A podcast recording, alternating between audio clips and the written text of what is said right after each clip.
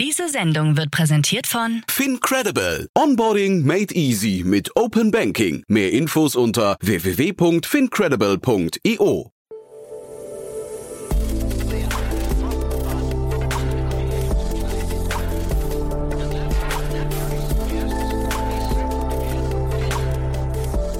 Startup Insider Daily.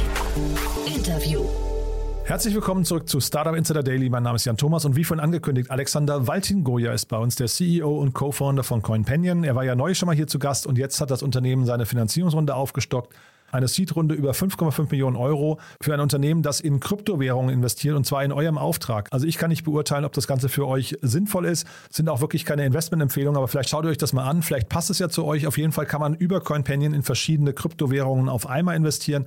Ich habe auf jeden Fall sehr viel gelernt bei dem ganzen Gespräch. Geht auch sofort los, aber noch kurz der Hinweis auf nachher, denn auch da habe ich natürlich viel gelernt. Denn wie jeden zweiten Mittwoch heute mal wieder To Infinity and Beyond. Ihr kennt unseren Podcast, der sich mit den wichtigsten Wirtschaftsthemen der Zukunft beschäftigt. Also unter anderem Blockchain, Krypto, Web 3.0, NFTs oder DeFi. Und heute geht es um das Thema CBDC, also Central Bank Digital Currencies. Und das Tolle diesmal, wir waren nicht nur zu dritt. Ihr wisst ja, der Podcast wird gehostet von Kerstin K. Eismann, von Daniel Höpfner und von mir. Aber heute hatten wir zum allerersten Mal einen Gast und es war wirklich ein ganz, ganz großartiger Gast, der extrem viel Wissen mitbringt zu diesen Themen. Hört euch das mal an. Ich fand es ein super Gespräch. Wer der Gast ist, verraten wir nachher. Kleine Überraschung, aber es lohnt sich auf jeden Fall reinzuschalten, wenn euch diese Themen interessieren. So, damit genug der Ankündigung. Jetzt kommen noch kurz die Verbraucherhinweise und dann, wie angekündigt, Alexander Walting-Goya, der CEO und Co-Founder von CoinPanion. Werbung. Hi, hier ist Nina, Content Managerin bei Startup Insider. Suchst du deine nächste große berufliche Herausforderung? Dann melde dich bei uns. Wir suchen aktiv nach neuen Teammitgliedern, die Startup Insider zum führenden Informationsmedium der deutschsprachigen Startup-Szene machen wollen. Aktuell suchen wir Sales Manager, Customer Success Manager, Finanzmanager sowie Werkstudenten in den Bereichen Sales, Product und Content. Aber auch wenn keine passende Stelle dabei ist, melde dich trotzdem bei uns. Wir suchen immer nach leidenschaftlichen Menschen, die mit Startup Insider Großes bewegen wollen. Also, um mehr zu erfahren und dich zu bewerben, geh jetzt ganz einfach auf startupinsider.de/slash insider. Startup Insider Daily. Interview. Sehr schön, ich freue mich. Alexander Waltingoya ist hier, CEO und Co-Founder von CoinPanion. Hallo Alex. Hi, servus, freut mich wieder hier zu sein. Ja, freut mich auch, dass du wieder da bist. Und äh, ja, es tut sich was bei euch. Ihr habt eure Seed-Runde aufgestockt. Jetzt, bevor wir darüber sprechen, warum man sowas macht, erzähl noch mal kurz ein paar Sätze zu euch für die, die, die, die den Podcast mit dir nicht gehört haben. Ja, klar. Hi, ich bin der Alex, bin CEO und Co-Founder von CoinPanion. Und was wir im Prinzip versuchen zu machen, ist diesen ETF-Gedanken, den wir jetzt bei Aktien kennen. Heißt, du investierst nicht in eine Einzelaktie, sondern in eine gewisse Branche, in eine gewisse Idee oder in eine gewisse Industry, versuchen wir auf Digital Assets zu bringen. Die Idee ist damit einfach ganz simpel. Anstatt dass ich jetzt wirklich damit beschäftigen muss, was, was macht Cardano, was macht Solana, was ist mit diesen Board Apes da, mhm. versuchen wir wirklich Portfolioansätze zu bauen. Heißt, du willst in die, in die Metaverse-Industrie zu investieren, helfen wir dir wirklich mit einem Portfolioansatz in Metaverse zu investieren. Du sagst, okay, ich finde DeFi spannend, kenne mich jetzt aber nicht wirklich aus, welche Coins da jetzt wirklich ähm, diese Technologie nach, nach vorne treiben, was sich da wirklich tut bietet CoinPanion wieder ein Portfolio auf DeFi-Fokus, wo du ganz einfach Access zu gewissen Märkten bekommst, mhm. ohne diese mühselige Arbeit reinzustecken. So eben ein bisschen wie ETS mit Aktien, anstatt dass du jetzt wirklich sagst, ich gehe auf Single Assets, investiere ich in Ideen, Branchen, Richtungen und profitiere so von der langfristigen Entwicklung einer Industrie anstatt von einzelnen Projekten. Und warum soll man euch vertrauen? ja, gute Frage.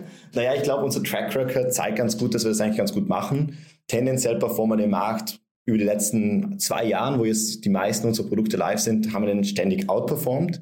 Aber ich glaube, es geht hauptsächlich darum, wir fahren ein recht transparentes Modell. Wir haben transparente Partner im Hintergrund. Wir zeigen auch relativ offen, wie wir das Ganze machen. Mhm. Da auch ein kleiner Hinterhinter. Wir werden in den kommenden ja, Monat eine eigene Seite launchen, wo wir ganz genau zeigen, wie bewerten wir die Coins, wie, wie funktioniert mhm. das System. Und die können dann Nutzer auch selbstständig verwenden, um zum Beispiel ihren Lieblingscoin mal zu checken, wie den Companion einstuft. Also kurz gesagt, es ist ein mathematisches Modell dahinter, das wir offen zeigen. Mhm. Wir können wieder einen Track Record zeigen, es hat gut funktioniert. Und grundsätzlich ist es dann natürlich auch eine Branding-Geschichte. Also wir versuchen unser Wissen recht viel rauszutragen, machen recht viele Interviews, schreiben Expertenartikel, um zu zeigen, wir sind da wirklich tief drinnen.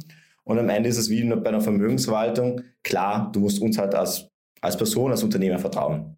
Du, dann sag mal ganz kurz vielleicht für die, die sich jetzt mit Kryptowährungen nicht ganz so gut auskennen. Es gibt ja unendlich viele Kryptowährungen. Wie, wie genau trennt das man denn eigentlich da die Spreu vom Weizen? Ja, im prinzipiell, was ganz cool ist oder wo wir gesehen haben, wo sich der Kryptomarkt in den letzten so zwei Jahren hinentwickelt hat, ist, dass sich innerhalb dieser Kryptobranche mittlerweile sehr viele Subbranchen entwickelt haben. Es gibt verschiedene Tokens, Coins oder Projekte, die sich auf verschiedene Richtungen spezialisieren. Und das kann man eigentlich ganz klar bei den Top 2 eigentlich schon sehen. Also Bitcoin ist tendenziell von der Technologie her ganz was anderes als Ethereum. Und insgesamt haben wir jetzt einfach diesen ganzen Markt zwischen DeFi, Smart Contract Plattform, Oracle Plattforms, you name it. Es ist relativ viel Technologie in den ganzen Markt. Und ich glaube, der erste Schritt ist wirklich mal zu schauen, in welche Richtungen gehen die einzelnen Märkte. Mhm. Sagen wir, du interessierst dich jetzt für Smart Contract Technologie. Du glaubst dran, dass Middlemans überflüssig werden, dass sehr viele Verträge automatisiert zwischen einzelnen Parteien durchgeführt werden können und dass diese Technologie geeignet ist, das richtig zu machen. Der zweite Step, den wir dann nehmen, wir sagen also, wir schauen uns mal diese Industrie an, schauen, okay, das ist eine Investmentthese. Und das zweite ist, dass wir eigentlich relativ viel auf datenbasierten Ansätzen entscheiden, ob wir jetzt da rein investieren mhm. oder nicht. Mhm. Und da ist wieder ein ganz cooler Faktor bei Blockchain, ähm, im Vergleich zur klassischen Industrie macht Blockchain ähm, die Asset-Klasse sehr transparent. Mhm. Ich sehe, auf wie vielen Wallets die Assets verteilt sind. Das ist zum Beispiel ein Wallet, was 90 Prozent der ganzen Supply beträgt. Und wir sehen, geht relativ viel von Exchanges rein, geht sehr viel Exchanges raus. Also man sieht auch sehr viel, wie, wie bewegen sich die Gelder. Und anhand dessen kann man dann relativ gut mathematisch auch abschätzen, okay, ist das ein Projekt, das mehr gekauft wird, um es langfristig zu halten? Ist es ein Projekt, das eher getradet wird? Ist es ein Projekt, das sich sehr zentral an eine Person zentriert? Das ist ein Wallet zum Beispiel, das 90 Prozent der Assets hält. Mhm. Und anhand dessen kannst du eben fundamental schon ein bisschen abschätzen, ist es ein gutes Projekt oder ist es nicht so ein gutes Projekt? Und ein weiterer Faktor, den wir mit einfließen lassen, ist auch Sentimental Analysis. Also gibt es auch mittlerweile einige an Tools, aber wir schauen uns einfach an, ist auch eine Netzwerk-Community dahinter. Weil sehr viele Projekte funktionieren heutzutage auf dieser Blockchain-Basis einfach durch die Community. Ich glaube, wieder ETH ist wieder ein super Beispiel. Es gibt sehr viele ähm, Technologien, die darauf aufbauen, die auf den Standard aufbauen. Und wir glauben eben ganz stark daran, dass wenn die Community um ein Projekt größer wird und mehr Use Cases da entwickelt werden, dass es dann auch ein guter Investment Case ist. Mhm. es, ist, es, ist, nicht so leicht. Ja, ja, ja, aber es ist schon, ne? einiges. Ne? Ja, ja. Aber du hast eben zweimal schon genannt, äh, dieses Thema, äh, es liegen 90 Prozent der, der Kryptowallets, äh, der, der, der Kryptowährung in einem Wallet, der, der 90 Prozent der Coins. Das ist so ein Indikator für Fraud auch schon für euch oder ist es ein Indikator für eine sehr junge ähm, Währung oder was, wofür ist das ein Indikator? Ich habe es jetzt zweimal erwähnt, weil es tatsächlich sehr oft der Fall ist. Es, ist, gibt einige Projekte, wo sich einfach sehr viele Assets an, an sehr wenige Menschen bündelt. Also es mhm. ist wirklich ich weiß nicht, die Top, also 1% aller Wallet-Adressen besitzen 90% aller Tokens. Mhm. Und das große Risiko ist eigentlich sehr stark liquiditätsbedingt. Mhm. Naja, ich, jetzt habe ich eine Person, die 90% Beispiel des Supplies einer gewissen Kryptowährung besitzt. Wenn der jetzt sich jetzt entscheidet, relativ viel auf den Markt zu schwemmen, kann er damit den, den Preis des Marktes sehr stark steuern, was für uns einfach ein sehr großer Risikofaktor ist. Mhm.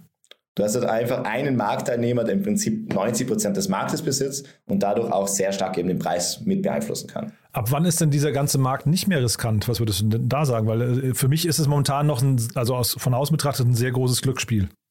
Naja, man muss ganz offen sagen, Krypto ist ein riskanter Markt. Also ich glaube, jeder, der sagt, okay, nee, Krypto ist mittlerweile nicht mehr so riskant, der lügt. Krypto mhm. als Asset-Klasse befindet sich noch sehr stark in den Kinderschuhen. Klingt jetzt ein bisschen witzig, aber es ist de facto so. Wir haben jetzt roundabout 2 Trillionen US-Dollar im gesamten Markt. Das ist so groß wie, wie eine der größten Firmen am Stock Exchange. Also es ist eigentlich de facto, wenn du es mit anderen Assetklassen vergleichst, ist der Markt gesamtmarktkapitalisierungstechnisch sehr, sehr klein. Und das heißt, kleine Voluminas können auch noch sehr stark den Markt treiben. Mhm. Wird jetzt immer weniger. Man sieht es auch schon bei Bitcoin. Die Volatilität von Bitcoin ist über die letzten Jahre deutlich nach unten gegangen. Aber kurz gefasst, der Markt ist noch sehr klein und dadurch auch sehr riskant. Und ich glaube, das ist einfach wichtig, dass man das als Teil einer Gesamtportfolioallokation sieht. Klar, Krypto ist riskant, wenn es meine einzige Position ist oder wenn es meine größte Position ist. Aber im Gesamtportfolio sind, wenn ich sage, ich habe Aktien, ich habe vielleicht Real Estate, ich habe vielleicht noch was dazu wie Collectibles, Private Equity, depending in, ähm, in welchem Wealth Gap du jetzt da bist, ist es dann in dieser Konstellation aber nicht mehr riskant und könnte dann, und ist dann eigentlich eine Rendite bringen.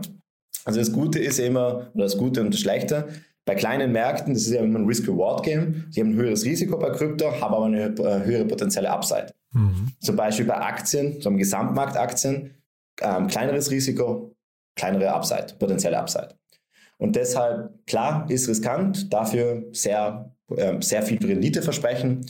Und im Gesamtportfolio-Kontext macht es auf jeden Fall Sinn, heutzutage Krypto beizumischen. Es ist einfach die Asset-Klasse unserer Generation. Ich glaube, es ist auch sonst sieht man eigentlich keine Asset-Klasse, wo so viel Entwicklung, die so schnelllebig ist. Ich sage mal Schlagwort NFTs, DeFi, Web3, wo einfach sich so viel tut, dass man nicht doch einen kleinen Teil seines Portfolios auch in diese Asset-Klasse investiert.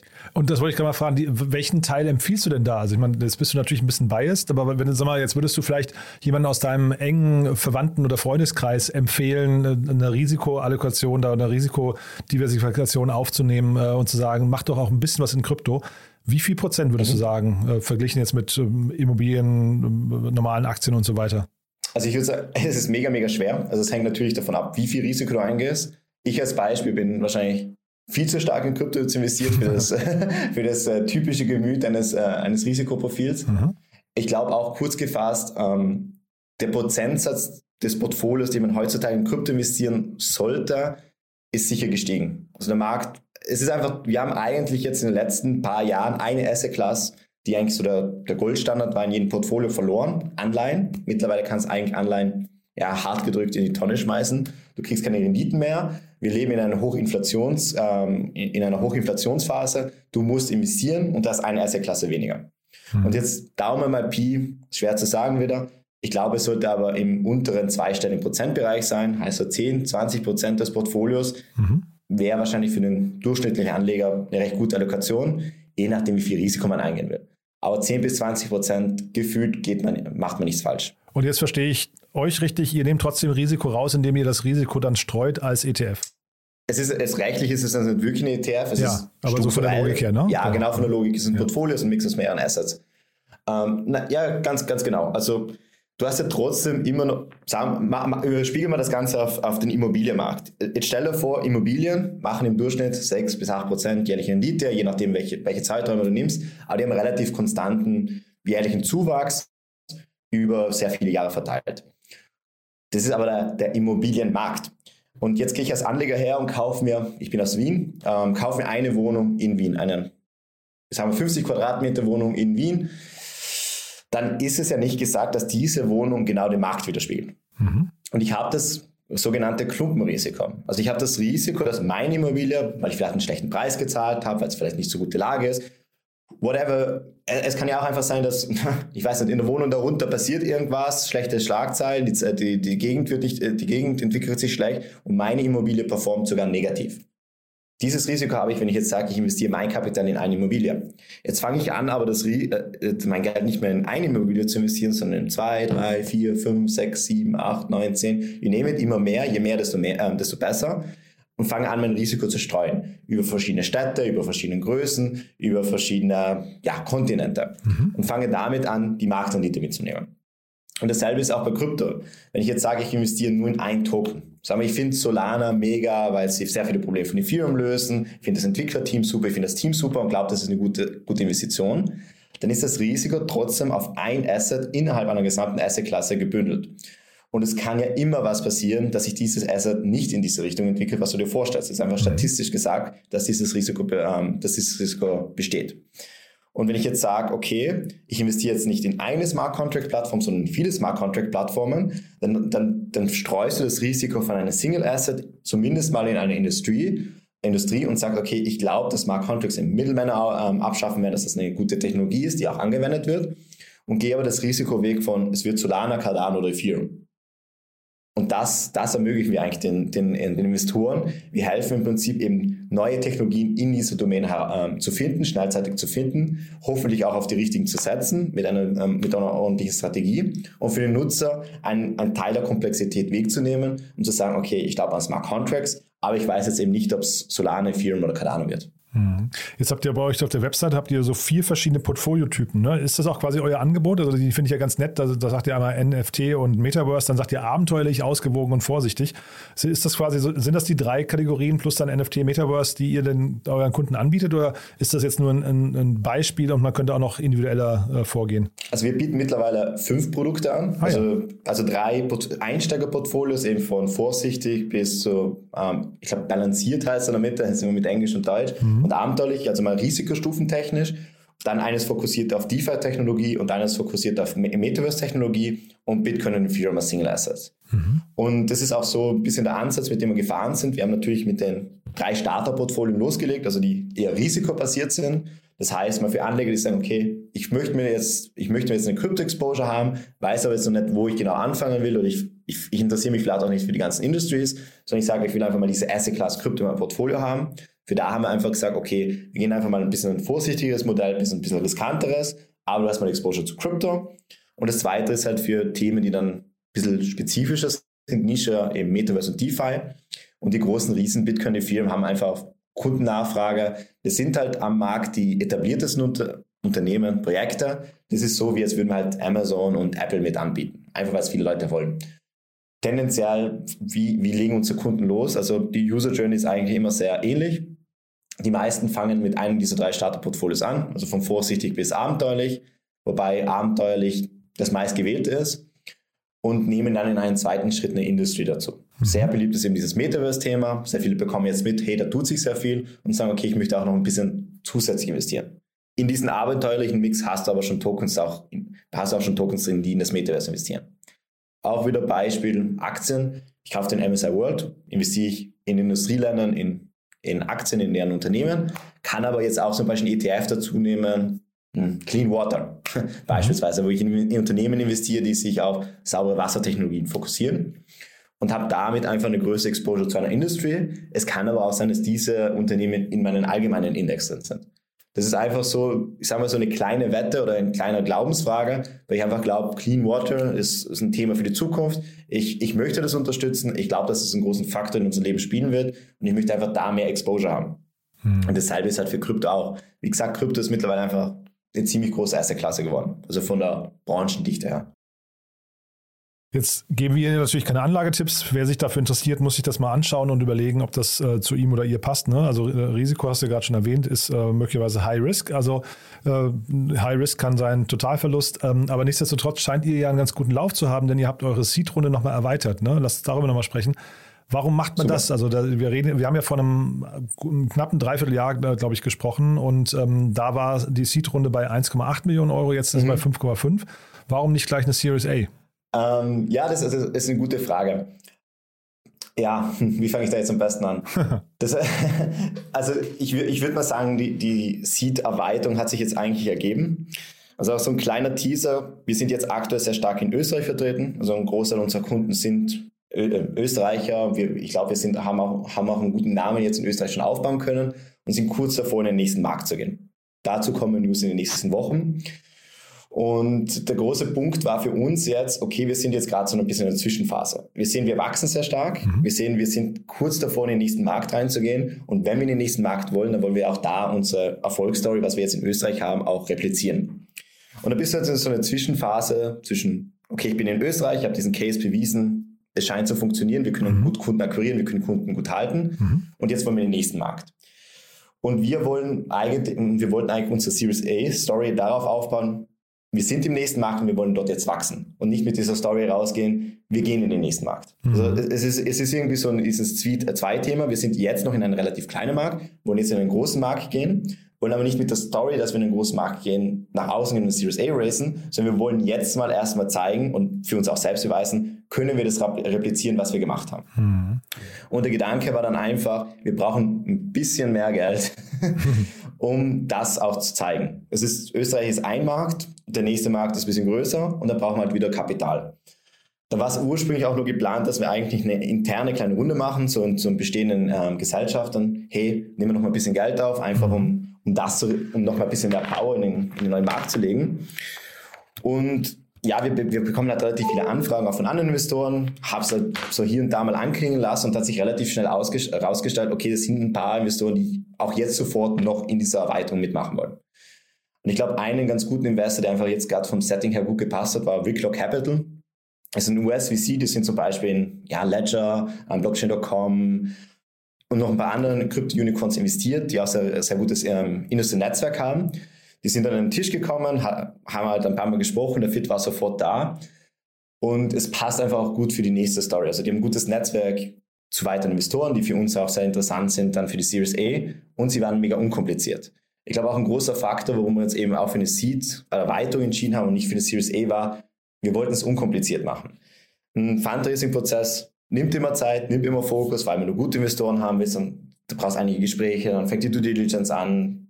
Ich glaube, Jan, du hast es auch schon von anderen Gründern gehört. Also es, es, es, ist immer ein bisschen Effort verbunden mit einer Finanzierungsrunde. Klar. Und wir hatten jetzt einfach das Glück, dass dadurch, dass wir einfach eine Seed Extension gemacht haben, diesen Effort uns eigentlich sparen konnten. Also es waren mhm ich glaube, einzelne Calls, hey, bist du dabei? Ja, bin mhm. dabei. Okay, super. Schnelles Pitch-Deck und das war's. Also mhm. es, es, es, gab eigentlich auch nicht so viele Informationen. Es gab jetzt auch nicht wirklich einen Due Diligence-Prozess, Team es gab nicht mal wirklich Team-Calls. Es war ich in, in Call mit Investoren und gesagt, okay, das passt.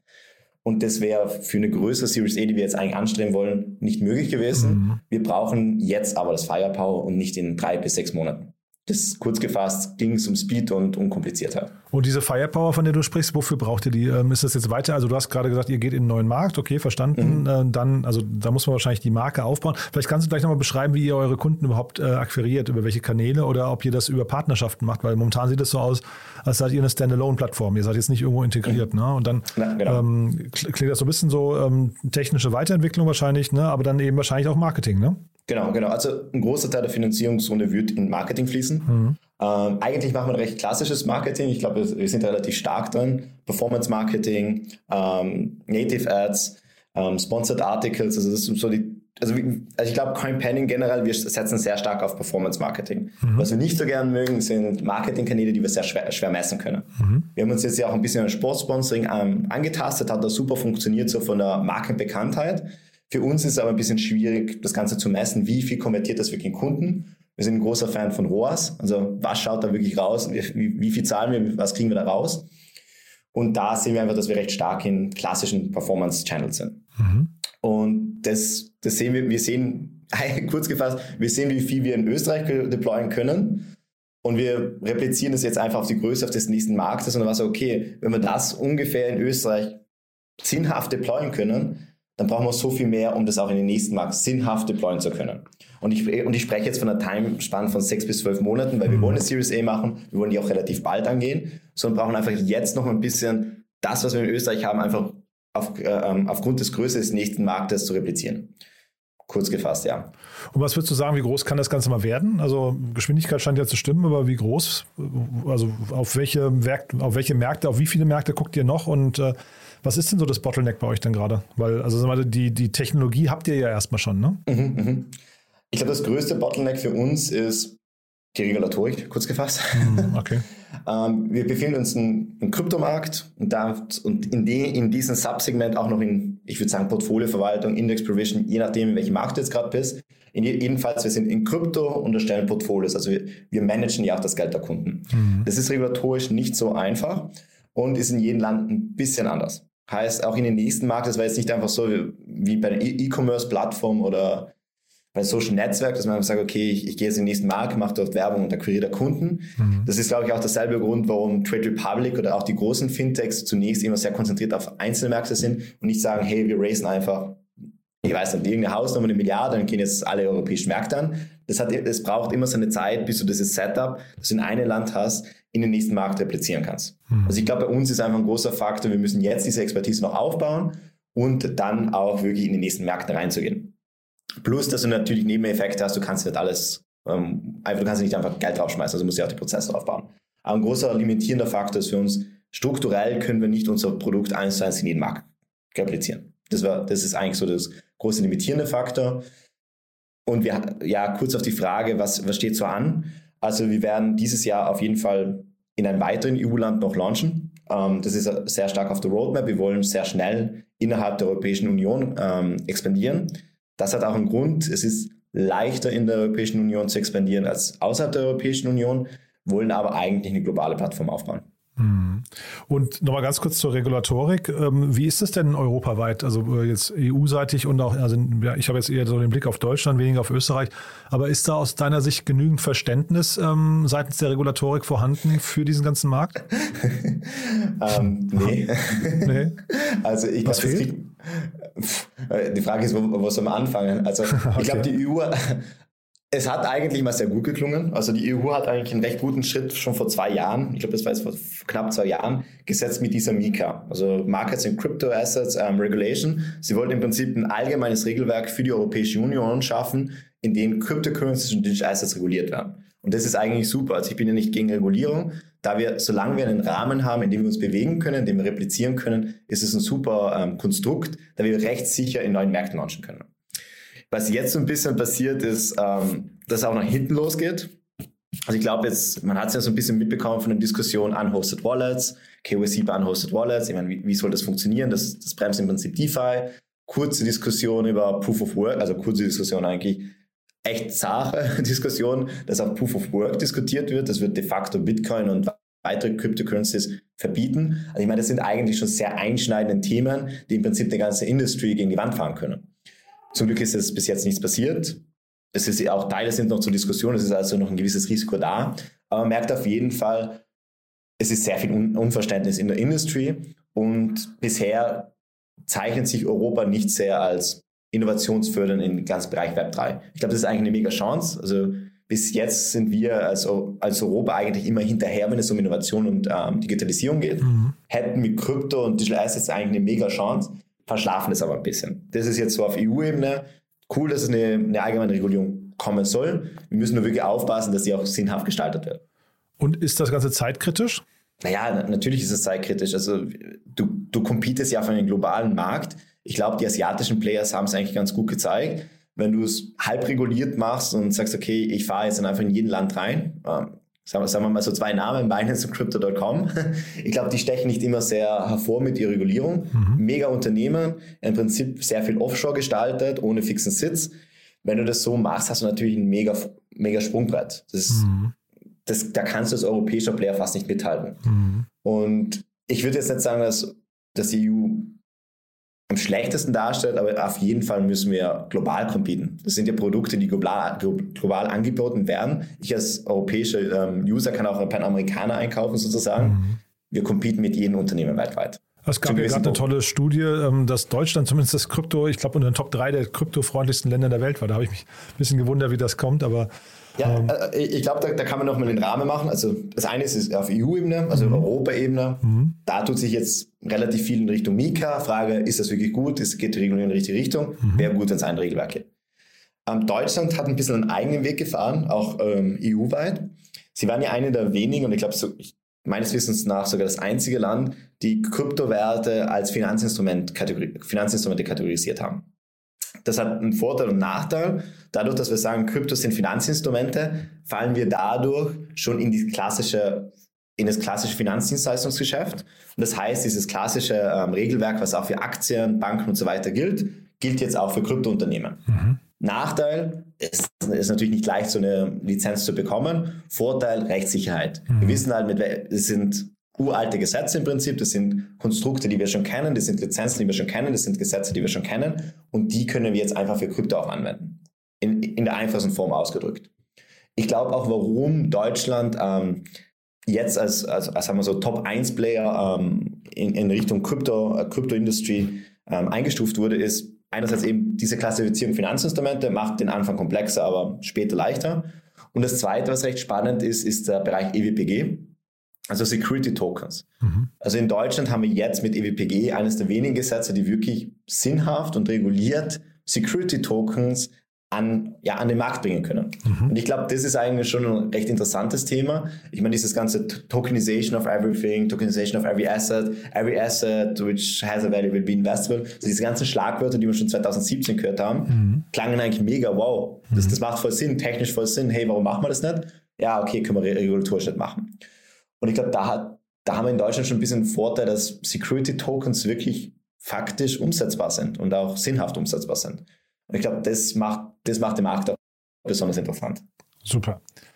Du, das war jetzt ein spannender Umschlag durch die Kryptowelt. Ähm, äh, also finde ich, finde ich spannend, was ihr macht. Finde auch, also klingt ja so, als seid ihr da auf einem richtig guten Weg, wenn jetzt nicht die Regulatorik euch ein Bein stellt. Ähm, drückt die Daumen, dass das nicht der Fall ist. Und ähm, jetzt kurz die Frage, haben wir was Wichtiges vergessen aus deiner Sicht? Ja, ich glaube, das war ein super Tag. Ich ja. hoffe, dass es nicht zu überschwemmend war. Nee, nee, ich fand super. Hat mir großen Spaß gemacht. Du, Alex, dann freue ich mich, wenn wir, ähm, wenn es wieder Updates gibt bei euch, wenn wir weitersprechen. Ähm, ist auf jeden Fall sehr, sehr spannend und bis dahin erstmal alles Gute, ja? Ja, danke, machen wir so. Werbung. Hi, hier ist Paul, Product Manager bei Startup Insider. Willst du wissen, welche Startups aus Hamburg, Mannheim oder vielleicht auch Bielefeld sich mit künstlicher Intelligenz beschäftigen? Oder wie zum Beispiel das Portfolio von Earlybird oder HV Capital aussieht? Entdecke all das und noch viel mehr auf unserer Plattform. Kostenlos und ohne Begrenzungen. Unsere Datenbank umfasst über 20.000 Profile aller relevanten Startups, Investoren und Personen, die darauf warten, von dir entdeckt zu werden. Also, wenn ich dein Interesse geweckt habe, schau einfach mal auf unserer Plattform vorbei unter startupinsider.de/slash insider. Startup Insider Daily, der tägliche Nachrichtenpodcast der deutschen Startup-Szene. So, das war Alexander Waltingoja, CEO und Co-Founder von CoinPenion. Damit sind wir durch für heute Mittag. Aber nicht vergessen, nachher geht es weiter mit To Infinity and Beyond. Ich habe es ja vorhin erzählt, unser Krypto, Blockchain, Web 3.0, NFT oder DeFi-Podcast. Die ganzen großen Wirtschaftsthemen der Zukunft, alle zusammen in einem Podcast. Wundervoll erklärt von Kerstin K. Eismann und Daniel Höpfner. Und heute, wie gesagt, zum allerersten Mal mit einem Gast. Lasst euch das nicht entgehen. Ich kann euch versprechen, es lohnt sich, denn es geht um das wichtige Thema CBDC, also Central Bank Digital Currencies.